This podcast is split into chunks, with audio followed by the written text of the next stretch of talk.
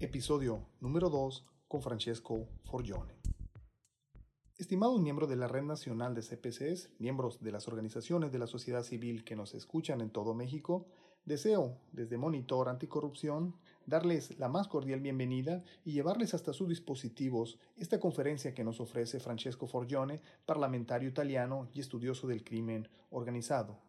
Lo que a continuación escucharán es parte de lo que pudimos aprender en el segundo foro de consulta a la Política Nacional Anticorrupción en la ciudad de Zacatecas y agradecemos a Francesco Forgione por la generosidad de compartir con nosotros su experiencia de más de 15 años combatiendo la corrupción en Italia.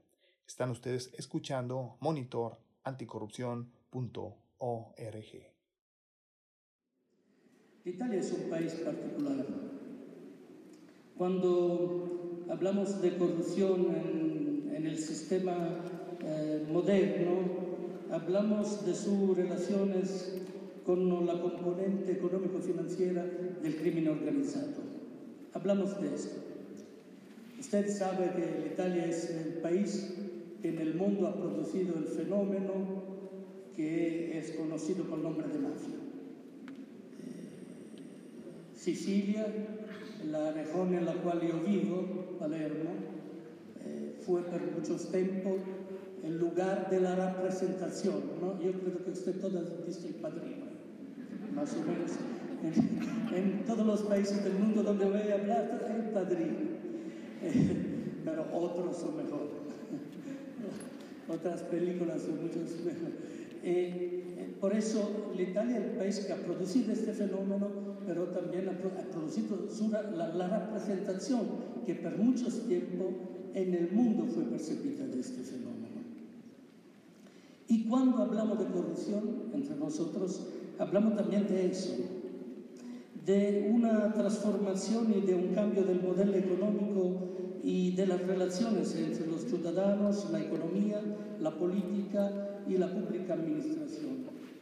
Hablamos de un cambio de la naturaleza del Estado, del Estado y de un cambio de la naturaleza del Estado de Derecho, que en los últimos 20 años se ha afirmado como un proceso eh, global y a los interior de cada uno de los single países. Estoy hablando más o menos en español. Gracias. La, la, experiencia italiana es una experiencia particular. Italia es uno de los países más desarrollados del mundo, con una constitución, la constitución republicana, nacida después del fascismo, que es una constitución muy avanzada, avanzada por sus valores de democracia, sus su principios sociales, de participación ciudadana en la vida pública, por su valorización del sistema empresarial, también en una dimensión social. Pero es el país que tiene un crimen organizado que ha sido exportado en todo el mundo. No se debería hacer porque un autor nos va a hablar de su libro, pero eh, mi libro más importante se llama Mafia Export como la andrangheta, la camorra, la andrangheta es la mafia de Calabria, la menos conocida, pero también hoy la más poderosa, también insomma, con negocio en, en Latinoamérica, como la andrangheta, la camorra, que es la mafia de Nápoles, y la Cosa Nostra, la mafia histórica siciliana, han colonizado el mundo. Eh, hemos exportado en todo el mundo questo modello criminale. L'Italia è un paese che si colloca nella seconda posizione in Europa per la diffusione, del, per la diffusione e la percezione del fenomeno della corruzione. Secondo, al primero solamente la Grecia. Però l'Italia, a differenza della Grecia, è uno de los países del G8. De eso hablamos. Por eso mantengo junto al tema de la corrupción y el tema del crimen organizado. Porque en esta época en la cual el crimen organizado, la mafia, habló de nosotros, como pero el narcotráfico se caracteriza no solamente como organizaciones criminales, sino como holding económico-financieras criminales que lavan su dinero en el sistema económico e empresarial legal, eso es un tema que no se puede transcurar. Eh, la fuerza de estas organizaciones, hablo del crimen organizado relacionado a la corrupción, es determinada por dos distintos factores actualmente. El poder de acumulación del dinero y de la riqueza, con el control de los mercados ilegales y al mismo tiempo con la capacidad de limpiar dinero en la economía legal, ¿eh? es la capacidad de estas organizaciones de disfrutar las oportunidades que ofrece una economía sin normas, con transacciones financieras sin control y la posibilidad de transferir lugar, de un lugar a otro del planeta cantidad de dinero en tiempo real. Podemos pensar que un peso o un euro o un dólar en un día puede hacer 60 distintas movimentaciones en 70 distintos bancos de 70 distintos países. Al final, ¿dónde lleva? En lugar de salida del peso, del euro y del dólar, nunca se busca. La facturación anual de las organizaciones criminales italianas es cuantificada en 120, entre 120 mil y 150 mil millones de dólares anualmente. Eso significa que solamente una parte necesita para reproducir el sistema criminal, la otra va a la economía legal. Y cuando va a la economía se va a perder la frontera entre legal y ilegal. Ego, eh, todo esto, en la larga crisis económica a nivel mundial, eh, ha favorecido las organizaciones criminales que tienen liquidez financiera, con capacidad de investir, de limpiar eh, capitales tanto en el sector privado que en el público. Y este proceso ha determinado una transformación del modelo económico en sectores estratégicos con un cambio de la propiedad de empresas, realidad productiva. Y donde ese proceso se determina, cambia la naturaleza de un país y de las del país. Por esa razón, el fenómeno de la corrupción es muy difundido a nivel global y se caracteriza como un fenómeno... Tengo papelitos como un fenómeno moderno. Eh, en Italia, al inicio de los años 90, la Fiscalía fue protagonista de una gran investigación que todo el mundo conoció con el nombre de Mano Limpias. El sistema de corrupción estaba directamente relacionado al financiamiento de los partidos políticos. Un sistema con protagonista las grandes empresas públicas y también las empresas privadas que recibían recursos públicos y, por otra parte, los políticos.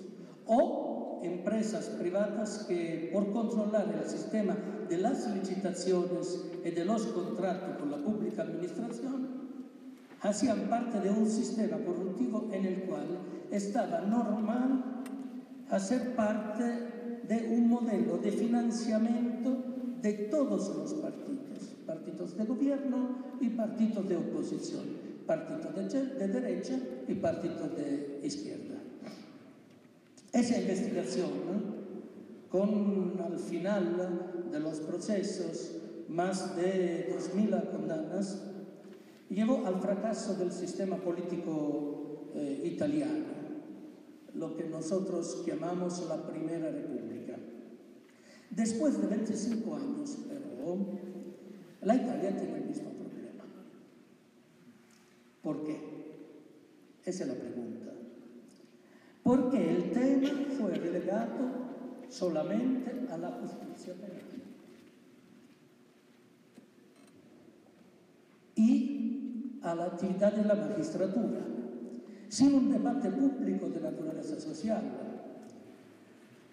sin la afirmación de un proceso de autorreforma de los partidos y de la política, con, sin la participación de distintos actores sociales, ciudadanos y empresariales en este debate. Y en este silencio del debate público, el sistema de la corrupción cambió su, su naturaleza, transformándose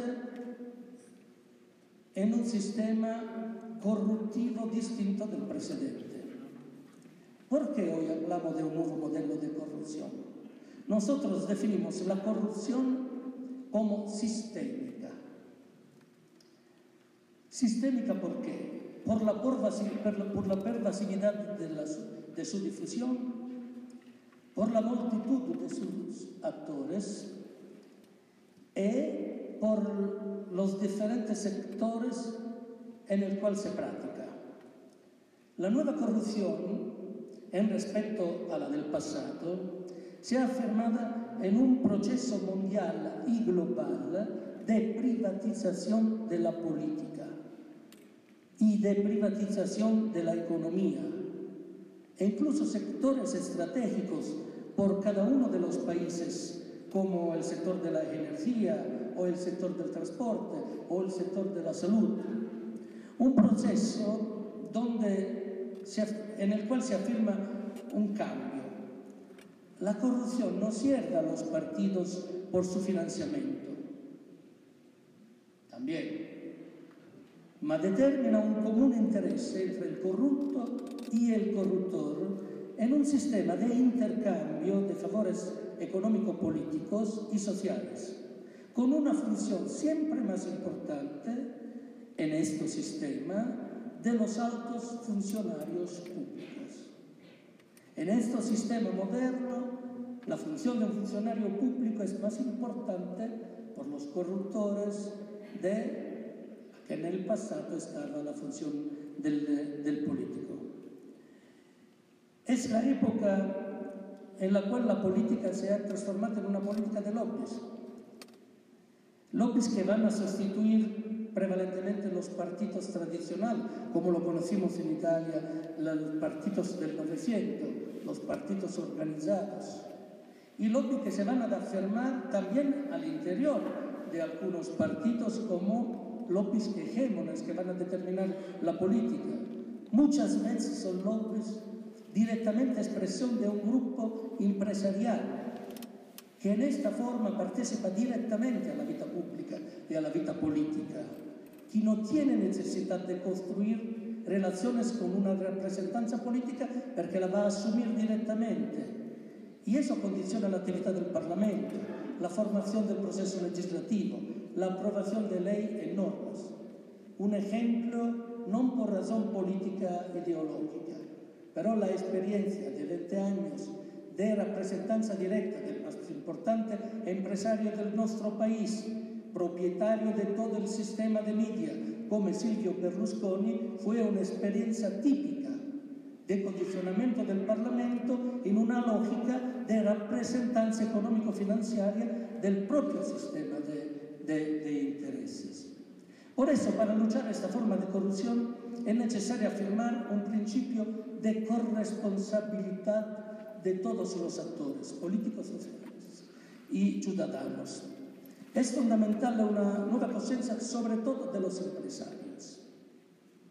Sin una nueva forma de corresponsabilidad del sistema empresarial es muy difícil, es muy difícil luchar la corrupción. Un país donde la corrupción es una, una corrupción sistémica es un país donde hay menos inversiones eh, de empresas extranjeras, por ejemplo las empresas extranjeras dicen que eh, invertir en Italia es muy complicado. Hay menos calidad de las inversiones. El proyecto que se financia no es el proyecto más útil a la sociedad o a la modernización del país. Es el proyecto más útil al sistema corruptivo y a su sistema de intereses y al vínculo corruptivo que eso alimenta. La corruzione va a reducir la tasa de crecimiento y vaya la calidad de las instituciones públicas. El 51% de los empresarios extranjeros en Italia dice que el primer problema de un país como Italia es la corrupción. Y a lo mismo el tiempo largo de la justicia civil, junto naturalmente a la presencia de un crimen organizado que condiciona la libertad del, del mercado y la libertad de la economía. Una investigación en nuestro país reciente dice que el 97% de los italianos cree que la corrupción es el primer problema, 97%. El 88% dice que es normal pagar eh, el mordido, ¿se dice mordido? La, mordida. En Italia se dice el pizzo, no la pizza, eh, la pizza buona, è il pizzo è buono. E dice que es normal pagar la mordida para condicionar licitaciones o obtener servicios en la salud, en la pública administración, para hacer carrera en la universidad y también en la magistratura. Pero solamente el 2% de los mismos ciudadanos dice que lo ha hecho. Y solamente el 4% de los empresarios admite que lo ha hecho. Eso es un tema muy importante sobre el cual trabajar. La dimensión real del sistema de la corrupción, o de la corrupción sistémica, si prefieres, es su percepción.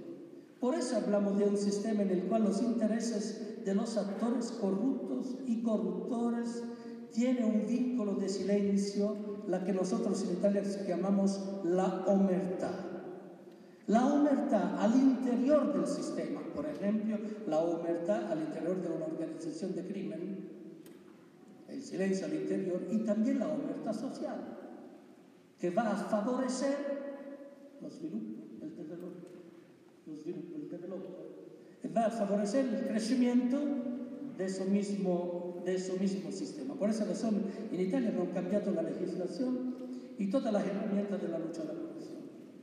Yo creo que tenemos que operar en este contraste, en esta lucha, en tres dimensiones fundamentales. Una dimensión económica, por afirmar la transparencia del mercado, libertad del mercado y el principio de la libre competencia. ¿Cómo se va a afirmar el principio de la libre competencia para garantizar una competencia que cierre al crecimiento y a la modernización de un país y de un sector económico. Segundo, la dimensión política, con una reforma de los partidos políticos, de su forma de financiamiento, la definición de un sistema de incompatibilidad de los cargos públicos, la publicidad de los documentos de la pública administración y una dimensión social con forma de control y de participación ciudadana al proceso decisional y político, con la formación de funcionarios público, públicos a partir, a partir, a salir, a salir de la escuela, con una información permanente sobre el proceso decisional sobre el proceso decisional para firmar formas de controllo público de ese proceso. En Italia hemos creado una autoridad nacional anticorrupción, que es una autoridad independiente. La primera cosa es la definición de un código de comportamiento ético empresarial por el sistema empresarial como herramienta de prevención. Tenemos que operar en la dimensión de la prevención y en la dimensión de la represión. La empresa puede recibir, recibir sanción pecuniaria y administrativa, interdicción de su actividad, también cuando es en curso, suspensión de las licitaciones públicas y de los contratos públicos imposibilidad de recibir recursos públicos cuando hay una denuncia por corrupción. Una denuncia, atención, no solamente el final del procedimiento penal, para afirmar una forma de, eh, come dire, justicia preventiva, no solamente penal y reparativa.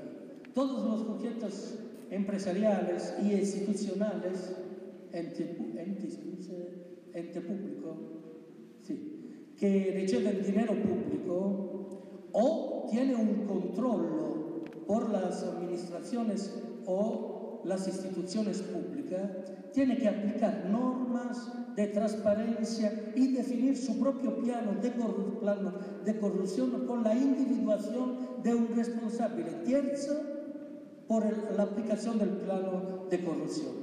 El plano de corrupción prevé misure de prevención, licitación, mm, forma de transparencia en todo el sistema de, la, de las licitaciones públicas, selección transparente y pública de los trabajadores, un sistema de control con la autoridad anticorrupción que tiene que recibir anualmente una verifica del plano de corrupción como se ha definido, un código de comportamiento por los dirigentes y los trabajadores eh, con la transparencia pública de los contratos de trabajo y también de los salarios de los dirigentes y de los últimos de los obreros en, en, la, empresa. Un sistema de incentivación es muy importante para estimular los dependientes públicos, los trabajadores públicos, a denunciar los ilícitos. Nosotros la llamamos una legislación premial. Un intercambio de la función, de, de las funciones a nivel dirigenciales para no determinar una posición de poder en el mismo lugar, en la misma función, en el, en, las mismo, en el mismo sistema de relaciones con empresas y con política. Y la publicidad de todas las informaciones relativas a los contratos, a las licitaciones y a la actividad de la empresa. Eso creo que es importante como forma de prevención. Como forma de represión es muy importante para nosotros, tengo otro poco tiempo, es muy importante para nosotros el sistema judicial que tenemos. Primero, nosotros tenemos una legislación que ahora vamos a aplicar también a la corrupción sobre el crimen organizado, que es considerada en el mundo modelo. La simple participación a una organización delictiva con una tipología mafiosa es un crimen, sin cometer otros delitos. Es un crimen. Y eso va a prever el, secuestro y la extinción del dominio de la propiedad por todos los que son eh, acusados, acusados sin condena de participar a una organización delictiva de tipología mafiosa. El secuestro y la extinción del dominio, la confisca de los bienes y de la riqueza de los mafiosos para nosotros son una misura de prevención es suficiente demostrar un desequilibrio, si dice, un desequilibrio entre la propiedad y la acumulación de la propiedad y el nivel de vida real, si es relacionado al crimen organizado, para hacer, eh, para, para, para determinar el secuestro antes y después la confisca y la extinción del dominio de la propiedad. Y tenemos una norma que es muy importante simbólicamente por la sociedad que prevé que esta riqueza que está secuestrada tiene que ser destinada socialmente. Un palacio que está secuestrado a un jefe de una organización eh, delictiva eh, o de corrupción se va a destinar para crear una escuela, un centro, una biblioteca, un centro de salud pública, una comunidad por los toxicodependientes, eh, Eso es importante porque va a crear una relación entre la dimensión penal y la dimensión social. Y ahora aplicamos esa misma ley, el secuestro y la confisca, también al delito de corrupción, al delito de corrupción. Y hacemos, eh, hemos hecho una campaña, una promoción pública antes de las elecciones con un, un braccialetto de eso, con un color particular, por todos los candidatos que se han comprometido a aprobar en el nuevo Parlamento la ley que el viejo Parlamento tenía parada y eso se determinó. También con la creación de una figura que lo testigo de justicia, que es la figura de los, de los empresarios o del funcionario público que denuncia y que el Estado va a asumir la responsabilidad de su protección para favorecer un proceso de eh, construcción de una nueva cultura de la responsabilidad y de la ética y de la ética pública y también favorecer el trabajo de la magistratura.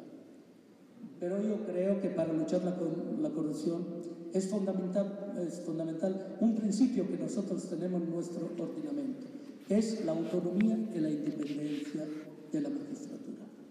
En Italia el fiscal es autónomo del poder político. El público ministerio, el ministerio público es autónomo del poder político.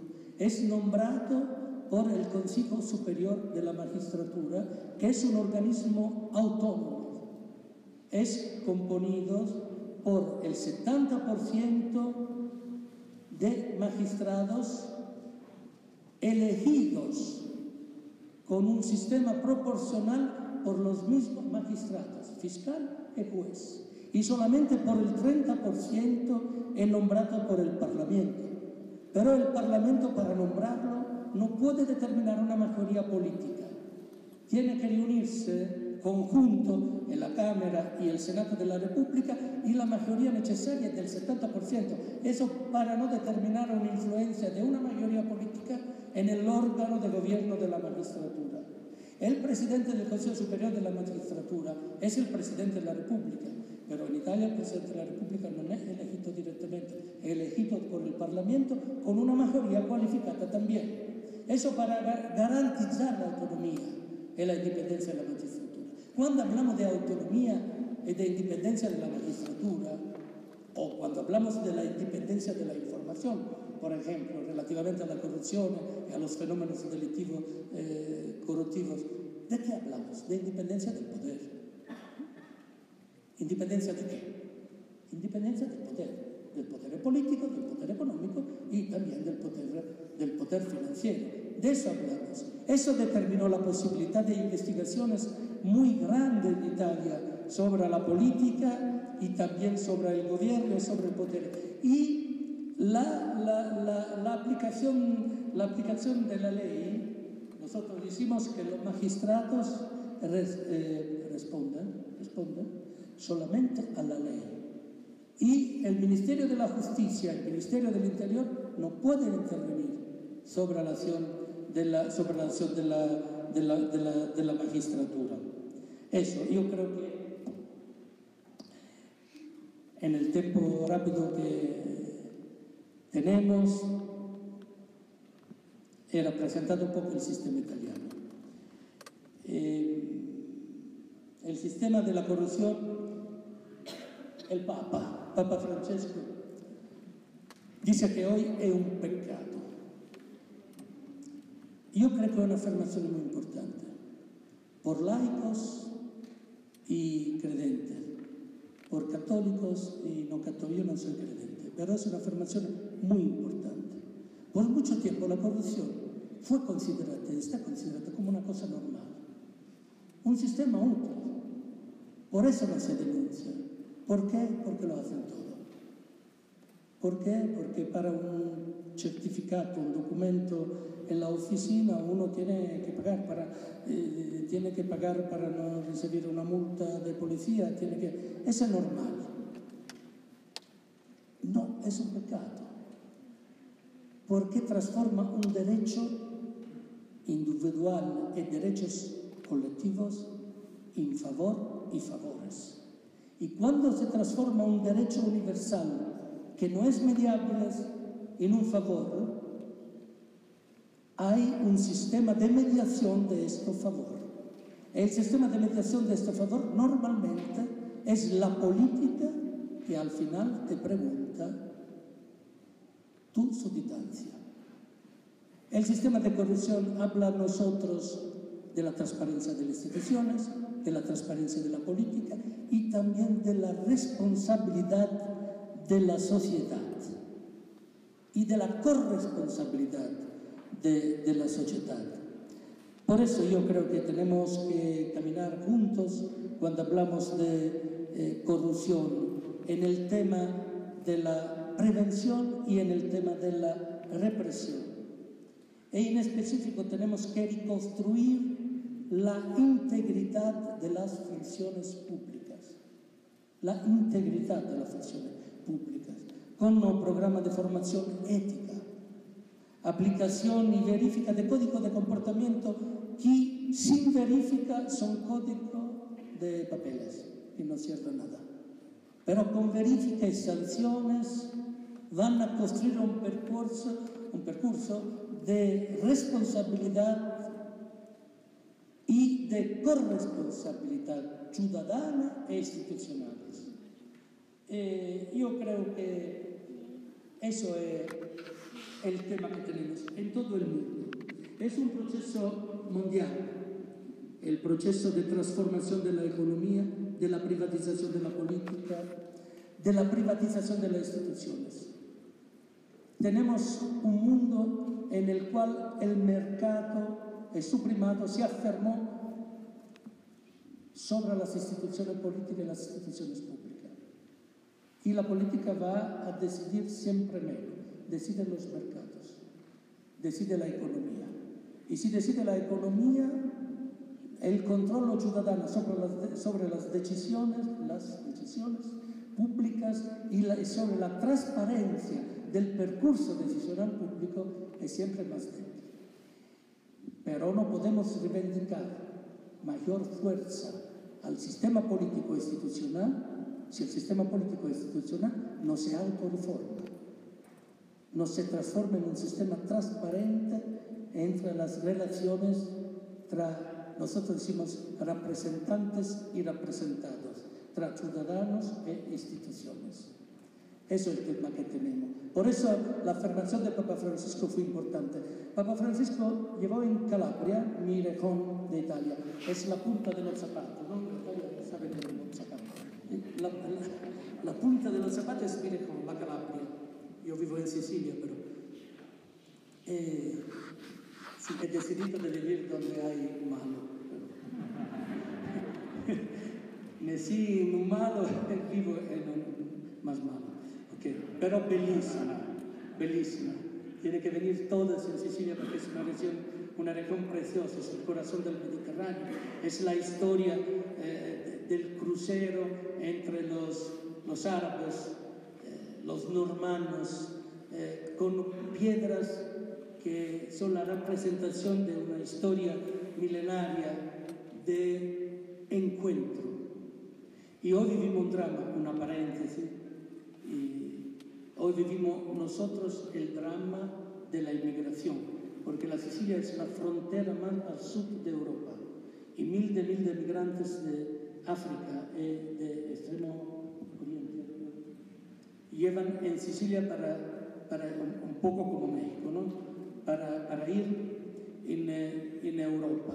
Y eso está provocando un debate dramático en Italia con la presencia de un racismo que está creciendo y que nosotros no hemos conocido en nuestra historia.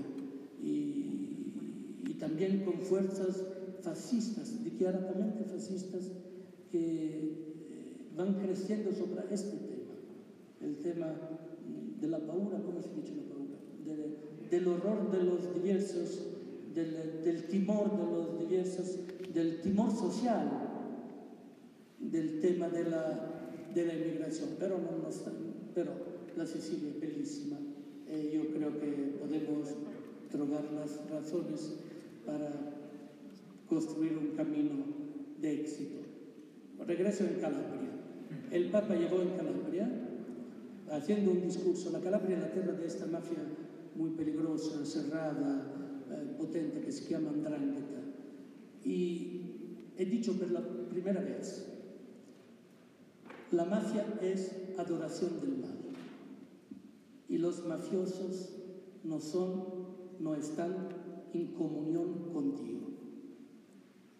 Y después, hablando de la corrupción, la proclama un pecado. ¿Por qué la ha hecho?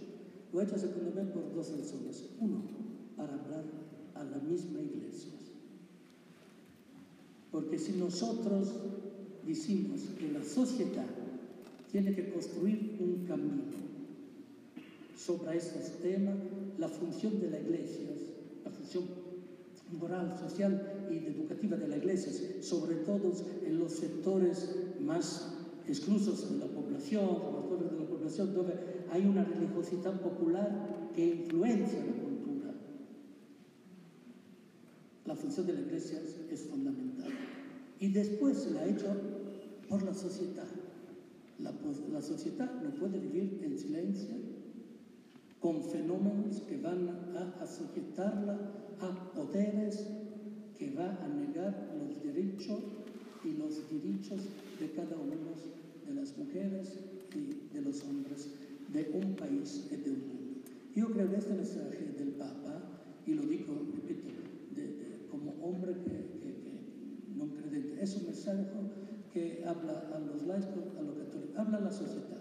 Tenemos que reconstruir un camino de identidad, una reforma ética de la sociedad y de las funciones públicas. El pensador más importante para mí del 900 italiano se llamaba Antonio Gramsci, decía que es necesaria una reforma moral de la sociedad. Es el camino que tenemos que construir, es el compromiso que lleva también aquí a mil, mil, mil de kilómetros de distancia una persona como mí. Por el apoyo, la disponibilidad y la oportunidad que yo tengo esta mañana de estar aquí con vosotros. Gracias.